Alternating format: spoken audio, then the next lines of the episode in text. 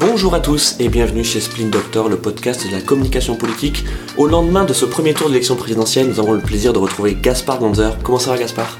Super bien Louis. Nous sommes le jour d'après, même si les sondages avaient, euh, avaient annoncé cette, cette, répartition, on se rend compte que finalement, même si Emmanuel Macron euh, est euh, devant, hein, à peu près à 28-29% comme c'était annoncé, nous avons les deux extrêmes, l'extrême droite, Marine Le Pen au qualifié pour le second tour, et Jean-Luc Mélenchon qui arrive troisième de très près derrière Marine Le Pen.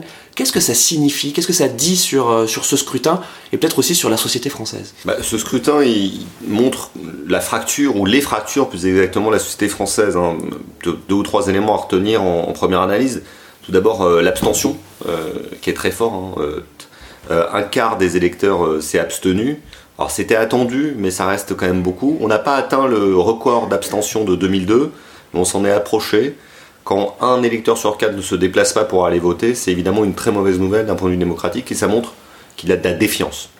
La deuxième chose, euh, c'est que, comme tu viens de le dire, euh, le vote en faveur des extrêmes a été extrêmement puissant. Alors, euh, tout d'abord, en faveur de Jean-Luc Mélenchon et de Marine Le Pen, mais on pourrait rajouter évidemment les candidats d'extrême gauche, Philippe Poutou et Nathalie Arthaud, qui font des petits scores, et puis surtout de l'autre côté de l'échiquier politique, Eric Zemmour qui fait près de plus de 5%. C'est le seul autre candidat à faire plus de 5% après le trio de, le trio de tête.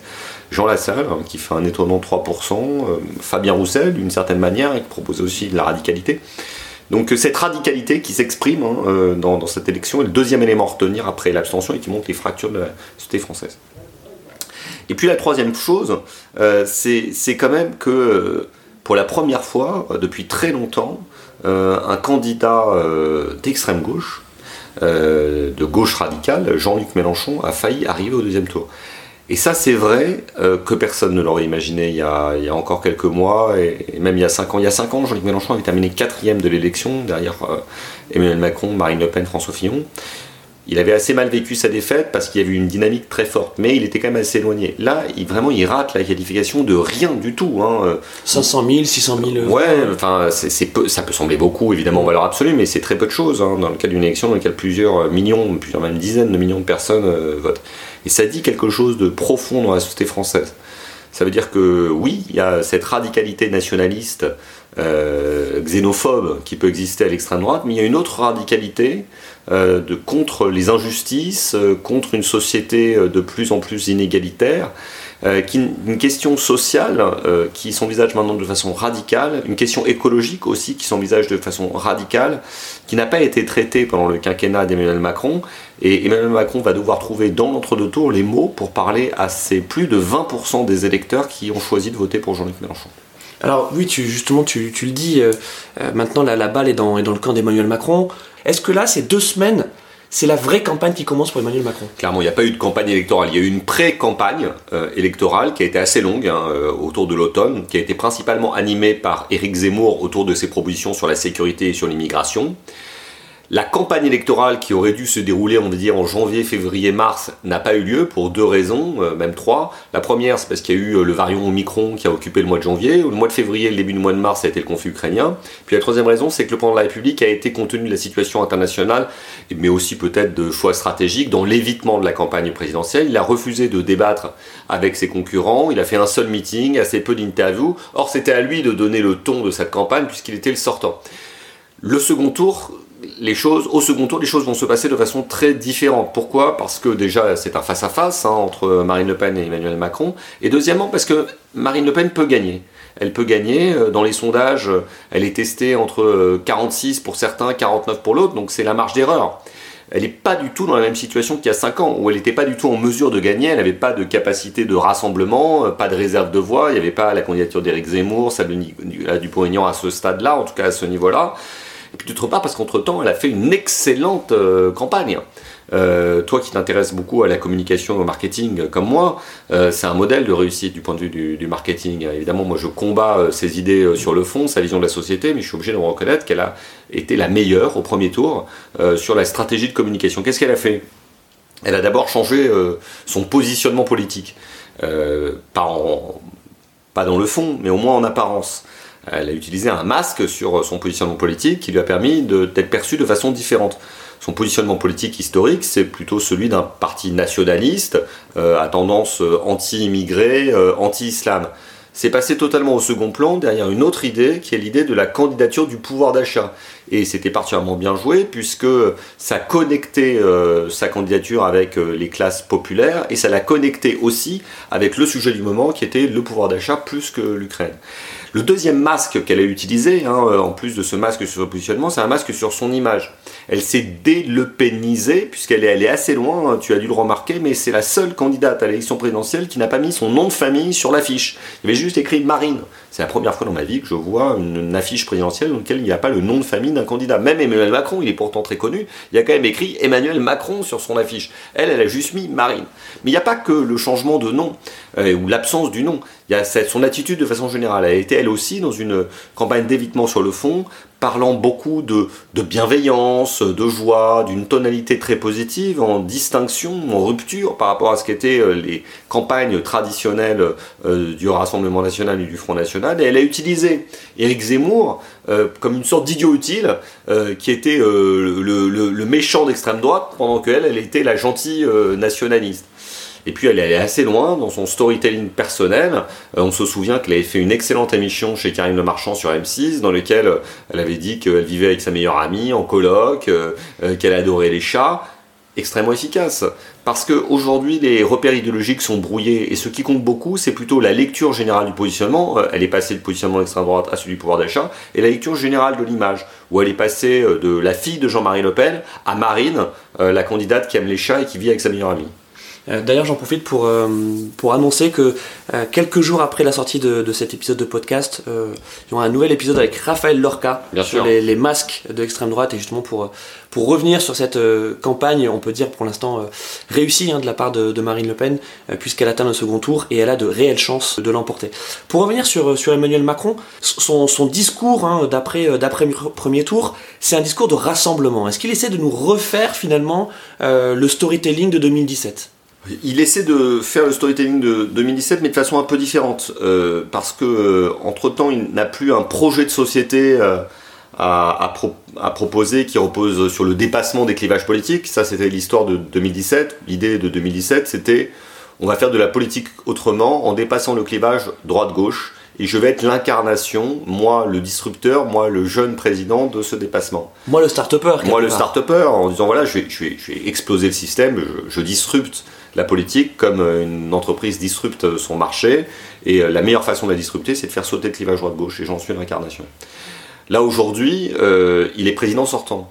Donc il va plutôt dire je suis le président protecteur jupitérien qui vous a protégé des crises et qui maintenant va vous protéger du danger incarné par l'extrême droite et je vais vous rassembler autour de cette cause. La difficulté qu'il a, c'est que cette fois, il a aussi un bilan à défendre, sur lequel il va être attaqué par Marine Le Pen, et d'autre part, c'est que euh, les gens qui l'ont soutenu depuis 5 ans, ou qui euh, l'ont observé depuis 5 ans, euh, ont pu aussi constater qu'il avait certes travaillé sur le dépassement droite-gauche à travers le casting politique qu'il avait réuni autour de lui, euh, des gens venant de la gauche, des gens venant de la droite, de plus en plus de gens venant de la droite d'ailleurs au fur du quinquennat, mais par contre sur l'angle de l'action politique, il n'y a eu quasiment aucun marqueur de gauche depuis le début de son quinquennat, peut-être le doublement, euh, euh, enfin le dédoublement pardon, des, classes en primaire, mais ça reste relativement marginal à l'échelle de ce qui s'est passé en matière de la fiscalité, la baisse, la suppression pardon d'impôts sur la détail sur la fortune, la baisse de la taxation des sociétés, la baisse de la taxation du capital avec la flat tax, et puis des mesures qui quand même et un discours qui dans l'ensemble est apparu plutôt positionné à droite ou au centre droit selon le point de vue là où on se place. Et donc Évidemment, euh, les, démocrates ont tous appelé à voter pour lui. Euh, Anne Hidalgo, Yannick Jadot, Fabien Roussel, et, même d'une certaine manière Jean-Luc Mélenchon, même qui a appelé à ne pas voter pour euh, Marine Le Pen, peut-être pour aller un cran plus loin, mais il l'a fait d'une certaine manière. Mais aucun d'entre eux ne se sent prêt à créer un rassemblement dynamique autour d'Emmanuel Macron. Hier, il a dit une phrase qui, moi, m'a interpellé. Il a dit il nous faudra inventer d'autres formes de, de rassemblement. La balle est dans son camp. S'il doit inventer d'autres formes de rassemblement, ça doit déjà, un, reposer non pas sur des discours d'amour, mais sur des preuves d'amour, euh, sur l'écologie. Euh, il part de loin sur l'écologie, hein. il a quand même relancé le nucléaire. et pas fait grand-chose pour lutter contre les énergies fossiles, sur la lutte contre les inégalités et la pauvreté. Qu'est-ce qu'il peut promettre en la matière, y compris en matière de fiscalité? Et puis il va surtout beaucoup travailler, je pense, la question républicaine au sens large, parce qu'il sait qu'à gauche, il y a quand même un moteur très puissant pour le vote, qui est quand même notre capacité à vivre ensemble, quelle que soit notre couleur de peau, notre origine et notre religion. Et donc je pense qu'il va insister sur cet élément-là parce qu'il sait que les électeurs d'Anne Hidalgo, de Nick Jadot et évidemment de Jean-Luc Mélenchon, qui a fait plus de 20% des voix, sont très attachés à l'universalisme républicain, que ce soit vis-à-vis de l'extérieur, la capacité à accueillir des migrants, ou que ce soit à l'intérieur, la capacité à vivre ensemble avec des gens. Marine Le Pen, de ce point de vue-là, même si elle fait tout pour le cacher, a quand même des marqueurs très durs vis-à-vie des immigrés qu'elle propose de renvoyer chez eux, ou vis-à-vis des Français de confession musulmane, ou de tous les résidents en France de confession musulmane, dont elle veut interdire un certain nombre de pratiques. Euh, pour rester sur Emmanuel Macron, on voit que donc sur cette euh, fin de, non-campagne, on peut dire, euh, il a décidé de, mettre le, marqueur sur les retraites, la réforme de 2017 qui n'a pas eu lieu finalement pendant son premier quinquennat, avec un concept fort qui est celui de l'âge de départ à la retraite, repoussé à 65 ans. Est-ce que tu crois que c'est quelque chose qui a été volontaire de la part de son équipe, justement d'avoir ce taxon fort sur les 65 ans, et de se dire en fait on va polariser les, les débats autour de l'âge de départ à la retraite? Oui, c'était très volontaire pour deux raisons. Déjà, un, dans la perspective d'une victoire, ils ont voulu clarifier cette, euh, cette question parce qu'ils savent que c'est une réforme très difficile à mettre en œuvre, dans laquelle les Français sont plutôt hostiles. Donc c'est pour se prévaloir d'un mandat pour réformer sur le sujet. Et c'était aussi une euh, façon de, de mettre KO Valérie Pécresse. Euh, parce que la mesure la plus forte du programme de Valérie Pécresse, c'était la retraite à 65 ans. En mettant en avant cette retraite à 65 ans, Macron a tué Pécresse. D'ailleurs, elle s'est retrouvée sous les 5%, ce qui est quand même une surprise. On, voyait bien qu'elle faisait une mauvaise campagne, mais on n'imaginait pas qu'elle ferait moins de 5%. Le problème, c'est que cette mesure, qui a été très efficace pour mettre KO Valérie Pécresse au premier tour, euh, va devenir un boulet au second tour pour aller convaincre les électeurs de Jean-Luc Mélenchon, euh, qui sont près d'un Français sur 5, plus d'un Français sur 5, et qui sont très hostiles à la retraite à 65 ans. Et même les, autres électeurs de gauche, que ce soit chez Yannick Jadot ou chez Anne Hidalgo, sont très hostiles à cette euh, retraite à 65 ans. Pourquoi? Parce qu'en réalité, euh, les CSP, aujourd'hui, partent déjà de fait à la retraite à 65 ans. Donc cette mesure de la retraite à 65 ans, elle concerne les ouvriers, les salariés, les travailleurs peu qualifiés. Donc euh, évidemment, le cœur de l'électorat est des gens pour qui la gauche se bat aujourd'hui. En 2002, euh, donc euh, Jean-Marie Le Pen, hein, le, père de Marine Le Pen, était arrivé au, second tour de l'élection présidentielle face à, face à Jacques Chirac. Euh, ça avait suscité un grand choc hein, à l'époque dans la société française. C'est la première fois que l'extrême droite était, était au second tour de l'élection présidentielle. Et puis, on s'en souvient peut-être, hein, il y avait eu un appel à une espèce d'union nationale, un gouvernement d'union nationale en se disant que Jacques Chirac, président, pourrait peut-être essayer de rassembler de façon large autour de lui, ce que finalement il n'a pas fait. Euh, là, on imagine bien que si Emmanuel Macron est, de nouveau élu, il va continuer à gouverner avec les mêmes. Hein. Euh, mais est-ce qu'on pourrait peut-être imaginer qu'il puisse élargir en continuant à son travail de, déconstruction, même si là on, parlait plus de démolition, mmh. à, droite et à gauche, en allant chercher euh, peut-être même des candidats hein, sur, ce premier tour qui pourraient gouverner avec lui moi, je pense qu'il va, il va continuer à élargir son, socle ou tenter de le faire.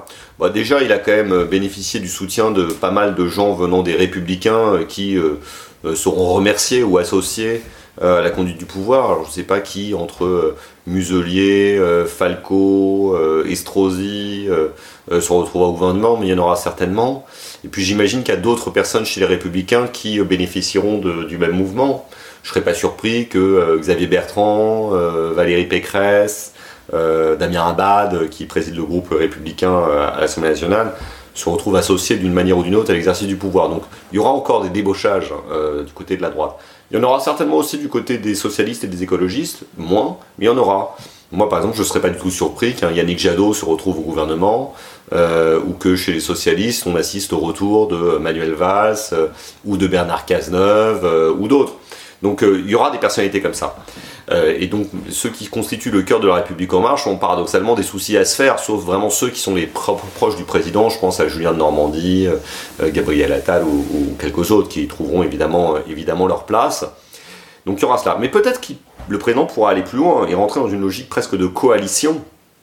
Hier, quand il a dit qu'il fallait inventer d'autres formes de rassemblement, pourquoi pas euh, créer une, majorité de coalition dans le cadre des législatives, euh, ce qui passerait évidemment d'abord et avant tout par la composition d'un gouvernement très ouvert, euh, mais après par des investitures aux législatives très large. La dernière fois, euh, le président avait fait le choix quand même d'une forme d'impérialisme politique dans lequel euh, le champ politique avait été écrasé par des candidats qui, pour la plupart d'entre eux, n'avaient jamais fait de politique. Je pense que cette fois, ça ne se passera pas de la même manière. Je pense que la victoire sera nécessairement euh, large, parce que les Français aiment donner une majorité au président, mais elle sera pas de même nature. Déjà, il y aura des sortants euh, qui voudront être réélus, et puis dans les nouvelles circonscriptions, il y aura certainement beaucoup de gens qui viendront des républicains, et peut-être d'autres qui viendront aussi des socialistes et des écologistes. Euh, pour maintenant parler de, Marine Le Pen, un des, enjeux de ce second tour avec Marine Le Pen qui aujourd'hui va regarder du côté des électeurs de Jean-Luc Mélenchon. Pourquoi elle est intéressée par euh, les électeurs de Jean-Luc Mélenchon Au-delà du fait qu'il a fait 20%. Je pense que euh, Marine Le Pen a pris conscience qu'il y a des, éléments de coalition très forts dans l'électorat sur deux ou trois points Le premier, c'est la contestation d'Emmanuel Macron. Il y, a un, tout sauf Macron qui existe et donc Marine Le Pen va essayer de transformer le second tour de l'élection présidentielle en un référendum anti-Macron. La deuxième chose, c'est qu'elle est consciente qu'il y a une rupture entre les classes populaires, on va dire, et, euh, les classes euh, supérieures, et que tant Jean-Luc Mélenchon que elle incarnent cela, et donc elle peut trouver un point commun. Et la troisième chose, c'est une contestation démocratique très puissante dans la société française, euh, révolutionnaire, qu'elle incarne, mais que Jean-Luc Mélenchon a beaucoup incarné en promettant notamment l'instauration de la 6 République. Je pense qu'elle va beaucoup accentuer là-dessus. Je pense pas que ça lui permette de gagner, mais elle peut créer la surprise. Donc c'est pour ça qu'il faut être très prudent dans cet entre-deux tours.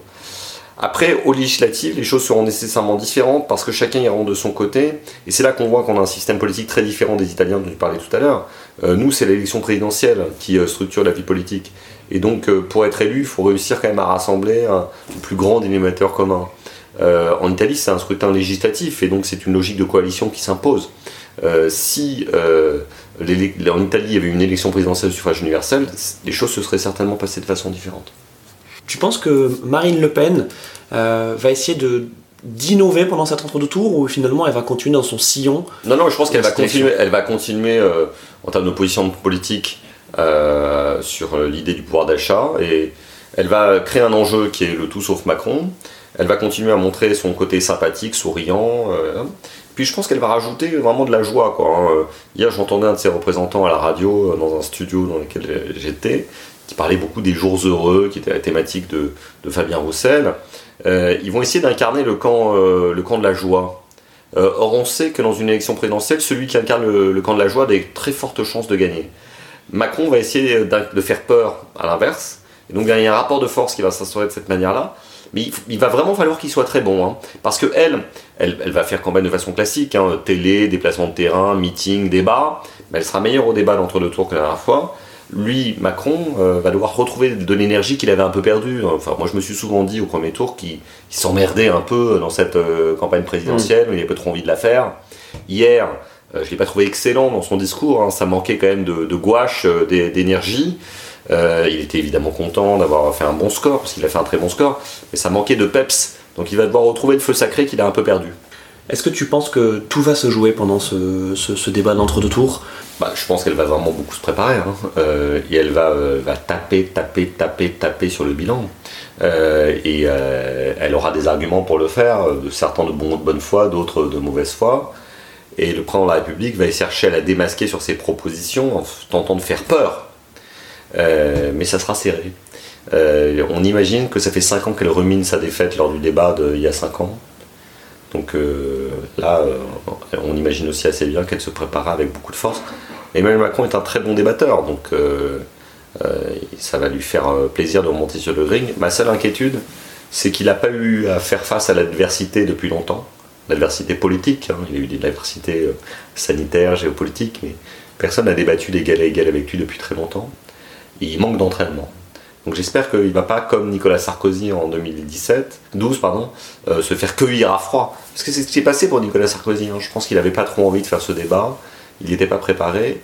Et euh, François Hollande, euh, qui s'y préparait depuis très longtemps, l'avait haché menu parce que justement il n'était plus prêt. C'est ça, finalement, l'usure du pouvoir, ce que tu décris si bien dans, dans, ton essai La politique est un sport de combat bah, quand on est à, à l'Elysée pendant 5 ans, on est sursollicité par des rendez-vous internationaux, nationaux, euh, on est en gestion de crise de façon permanente.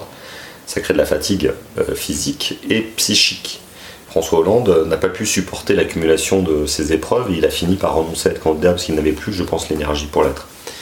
Emmanuel Macron a réussi à être candidat à nouveau, il est en tête au premier tour, il est en situation de gagner.